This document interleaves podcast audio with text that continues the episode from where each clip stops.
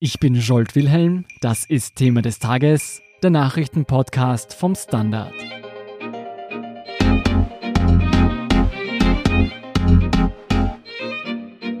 Der Todesfall eines niederösterreichischen Mädchens im vergangenen September warf viele Fragen auf. Zur medizinischen Vernachlässigung durch die fanatischen Eltern und auch, ob der häusliche Unterricht den Missbrauch der 13-Jährigen begünstigt hatte. Über gravierende Probleme und mangelnde staatliche Eingriffsmöglichkeiten berichtet Chronikredakteurin Vanessa Geig. Hallo Vanessa. Hallo Scholt. Im September ist ein 13-jähriges Mädchen in Niederösterreich gestorben. Das Mädchen lebte sehr isoliert. Was ist denn da genau passiert? Das Mädchen hat mit seinen Eltern und äh, seinen sechs Geschwistern im Waldviertel gelebt.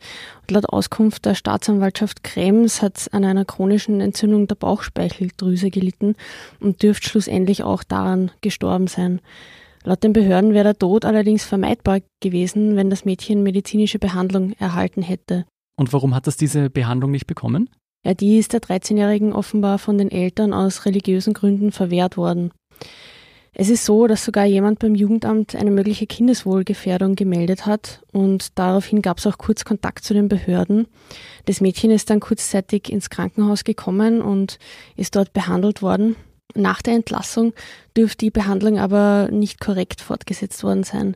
Also das Mädchen ist dann von einer Sozialarbeiterin zu Hause besucht worden, auf die es anscheinend einen positiven Eindruck gemacht hat, aber offenbar war eben nicht alles in Ordnung. Und wie berichtet, dürfte das Jugendamt sogar von dem Spital, wo das Mädchen in Behandlung war, auf die problematische Familiensituation aufmerksam gemacht worden sein, was das Jugendamt allerdings bestreitet. Also wie das genau abgelaufen ist, das wird noch zu klären sein. Das Mädchen ist ja leider gestorben. Was ist mit den Eltern passiert? Die Eltern sitzen jetzt in Untersuchungshaft in Krems. Ihnen wird Mord durch Unterlassung vorgeworfen. Es gilt selbstverständlich die Unschuldsvermutung. Und die Geschwister befinden sich in Obhut der Kinder- und Jugendhilfe. Wissen wir denn, bei welcher Sekte die Eltern waren? Also die Eltern waren Teil einer sehr, sehr kleinen Gemeinschaft. Und würden wir den Namen dieser Gemeinschaft nennen, wäre die Gefahr extrem hoch, dass die noch lebenden sechs Geschwister identifizierbar sein würden. Deshalb sehen wir jetzt aufgrund des Opferschutzes davon ab, den Namen konkret zu nennen. Was man aber sagen kann, ist, dass es sich um eine radikale evangelikale Gemeinschaft handeln dürfte, die einer extrem konservativen Auslegung der Bibel anhängt. Und die dürften sich aber außerhalb von offiziellen Strukturen bewegt haben. Denn der Bund evangelikaler Gemeinden, der als solcher Teil der offiziell anerkannten Freikirchen in Österreich ist, besteht darauf, dass sie nichts mit ihnen zu tun gehabt haben. Okay, das heißt, das Problem war, dass die Eltern aufgrund ihres Glaubens die medizinische Behandlung verweigert haben. Warum gibt es jetzt explizit Kritik auch am häuslichen Unterricht? Da muss man jetzt ein bisschen ausholen. Also in, in Österreich gibt es ein weit verbreitetes Missverständnis, was die Schulpflicht betrifft. Und zwar? Also eine gibt es nämlich gar nicht. Was es gibt, ist eine Unterrichtspflicht. Das heißt, Eltern haben hierzulande, im Gegensatz zum Beispiel zu Deutschland, wo die Eltern der 13-Jährigen herkommen, die Möglichkeit, ihre Kinder von der Schule abzumelden und eben zu Hause zu unterrichten. Ungefähr 2300 Kinder befinden sich in so einem häuslichen Unterricht in Österreich. Und in der vermutlich überwiegenden Anzahl der Fälle gibt es da auch gar keine Probleme. Also die Eltern melden ihre Kinder zum Beispiel ab, weil sie Schulangst haben oder weil die Kinder besondere Bedürfnisse haben, mit denen laut den Eltern in der Schule nicht zufriedenstellend umgegangen werden kann. Es können aber auch medizinische Gründe vorliegen. Okay, das bedeutet, in den meisten Fällen des häuslichen Unterrichts kommt es zu keinen Komplikationen oder Problemen. Bedeutet das, dass dieser tragische Fall des 13-jährigen Mädchens ein Einzelfall war? Es werden schon immer wieder Fälle bekannt, in denen Eltern, die in problematischen Zusammenhängen unterwegs sind, ihre Kinder von der Schule abmelden. So sollen die Kinder dann zum Beispiel vor Einflüssen in der Schule geschützt werden, aus verschiedenen Gründen. Zum Beispiel vor Sexualaufklärung, wenn die Familie besonders religiös ist.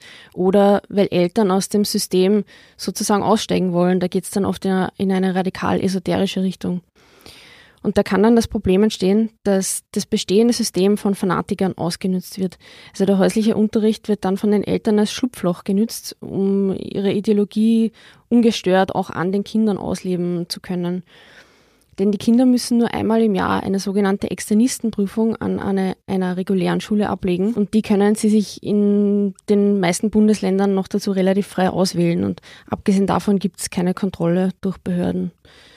Die Befürchtung ist also, dass Kinder dadurch von der Außenwelt abgeschnitten werden und wenig bis keine sozialen Kontakte haben und im schlimmsten Fall eben dem schädlichen Einfluss ihrer Eltern uneingeschränkt ausgesetzt sind. Und das war offenbar auch bei der 13-Jährigen der Fall, denn wäre das Kind in die Schule gegangen, wäre zumindest die Wahrscheinlichkeit höher gewesen, dass den Lehrern, die das Kind regelmäßig sehen, äh, was aufgefallen wäre oder sie den Sozialarbeitern die Lage vielleicht differenzierter geschildert hätten.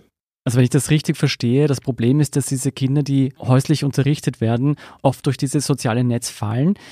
Kennen wir denn noch einen anderen Fall, wo es zu Problemen gekommen ist? Ja, es hat sich eine Frau bei uns gemeldet. Wir nennen sie jetzt Anja F. Eigentlich heißt sie anders, aber sie will anonym bleiben. Die ist äh, mit 18 Geschwistern, ebenfalls völlig isoliert, in einem kleinen Ort in Niederösterreich aufgewachsen. Das ist allerdings schon Jahre her. Sie ist mittlerweile erwachsen. Ihr Alltag als Kind und Jugendliche war geprägt von körperlichen und psychischen Misshandlungen. Und die Eltern sind ebenfalls religiösen Wahnvorstellungen nachgehangen und haben ihre Kinder deshalb von der Schule abgemeldet. Sie hat erzählt, dass der Vater den häuslichen Unterricht primär ausgenutzt hat, um ritualisierte Misshandlungen an den Kindern durchzuführen. Aber die beiden Fälle haben nichts miteinander zu tun. Nein, die haben nichts miteinander zu tun in dem Sinn, aber Anja F. will ihre Geschichte öffentlich machen, weil sie die Politik zum Handeln auffordern will.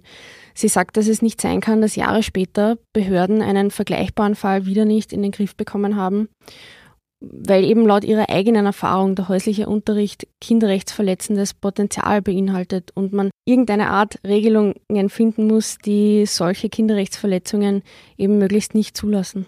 Das sind ja zwei sehr brisante und einprägsame Fälle, zwischen denen eben gesagt Jahre liegen. Wie kann es denn sein, dass in solchen Fällen der Staat nicht eingreift? Es hat in beiden Fällen schon zumindest kurz Kontakt zum Jugendamt gegeben. Der wurde aber dann schlussendlich eben abgebrochen, weil man geglaubt hat, alles ist in Ordnung. Eine Sensibilisierung von Sozialarbeitern bei bestimmten Themenfeldern äh, wäre also vermutlich eine Überlegung wert, damit die genauer wissen, wo sie hinschauen müssen. Und Experten und Betroffene weisen außerdem immer wieder darauf hin, dass die Lage in solchen Fällen einfach oft unterschätzt wird. Also dahingehend unterschätzt wird, wie viel Glaube oder Sektierertum sozusagen bewirken bzw. besser gesagt anrichten kann. Eine ergänzende Idee wäre eben auch beim häuslichen Unterricht genauer hinzuschauen, weil dort das Potenzial mitunter sehr hoch sein kann, dass Eltern diesen missbräuchlich verwenden. Wo könnten denn die Behörden eingreifen, um Missbrauch im Rahmen des häuslichen Unterrichts zu unterbinden? So grundsätzlich ist der häusliche Unterricht ein verfassungsrechtlich abgesichertes Grundrecht. Das heißt, alle Eltern dürfen ihren Kindern häuslichen Unterricht geben. Im Prinzip ja, und auf das weist das Bildungsministerium auch immer wieder hin, wenn es darum geht, hier Reformen anzudenken. Trotzdem dürfte jetzt ein bisschen Bewegung in die Sache kommen, denn mittlerweile spricht das Ministerium selbst davon, dass es gesetzliche Änderungen in dem Bereich braucht, nicht zuletzt auch wegen dem konkreten Fall der 13-Jährigen. Angedacht wird hier zum Beispiel Möglichkeiten zu finden, dass nicht nur der Bildungserfolg einmal pro Jahr, sondern auch das Kindeswohl in irgendeiner Art überprüft wird. Wie das genau ausschauen kann, ist aber noch offen. Experten fordern zum Beispiel, dass der häusliche Unterricht überhaupt nur mehr in begründeten Einzelfällen genehmigt wird, also zum Beispiel wenn das Kind krank ist oder aufgrund von Mobbing. Die Kinder- und Jugendanwaltschaft fordert außerdem, dass das Kind regelmäßig Kontakt zu einer Vertrauensperson, also beispielsweise einer Sozialarbeiterin hat, die schauen soll, wie es dem Kind geht. Bei der Abmeldung von der Schule könnte zum Beispiel auch eine automatische Meldung an die Kinder- und Jugendhilfe erfolgen, damit eine bessere Verschränkung zwischen den Behörden möglich wird. Und eine Idee wäre auch, dass das Kind nicht nur einmal pro Jahr abgeprüft wird, im Rahmen einer sogenannten Externistenprüfung, sondern alternative und flexiblere Kontakt- und Prüfungsmöglichkeiten anzudenken. Das heißt, es geht darum, dass der Staat mehr Einblick hat, was mit diesem Kind, das zu Hause unterrichtet wird, passiert. Genau, um das geht es im Wesentlichen. Vanessa, du hast ja mit Anja F. gesprochen. Was ist dir denn bei diesem Gespräch mit Anja F. am stärksten hängen geblieben? Also sehr eindrücklich war, wie Anja F. eben geschildert hat, wie verzweifelt sie als Kind war, weil sie das Gefühl gehabt hat, sie ist ihren Eltern so ausgeliefert, wie sie war und dass sich niemand ihr und ihren 18 Geschwistern wirklich angenommen hat. Bemerkenswert finde ich auch, dass sie gar kein Verbot des häuslichen Unterrichts in dem Sinn fordert, sondern einfach nur, dass irgendwer sich der Problematik bewusst wird und das Thema ernst genug nimmt und entsprechende Regelungen einfach geschaffen werden, damit Kinder eben auch ausreichend geschützt werden in solchen Fällen, wo das notwendig ist. Die Berichterstattung zum 13-jährigen Mädchen aus Niederösterreich und auch das Porträt zu Anja F. finden Sie auf der standard.at slash panorama. Vielen Dank, Vanessa Geig, für deine Recherche. Danke. Wir sind gleich zurück.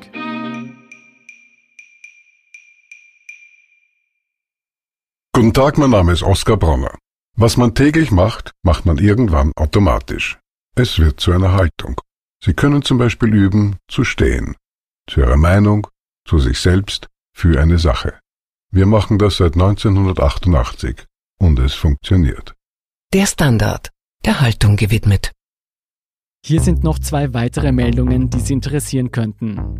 Erstens, Permafrost und Moore werden immer mehr zur Klimagefahr. In den gefrorenen und feuchten Böden der Welt sind gigantische Mengen an Kohlenstoff gespeichert. Die zunehmende Erderwärmung verwandelt diese in Treibhausgasquellen. Mehr dazu auf der standard.at slash Wissenschaft. Zweitens ein Eklat im US-Kongress.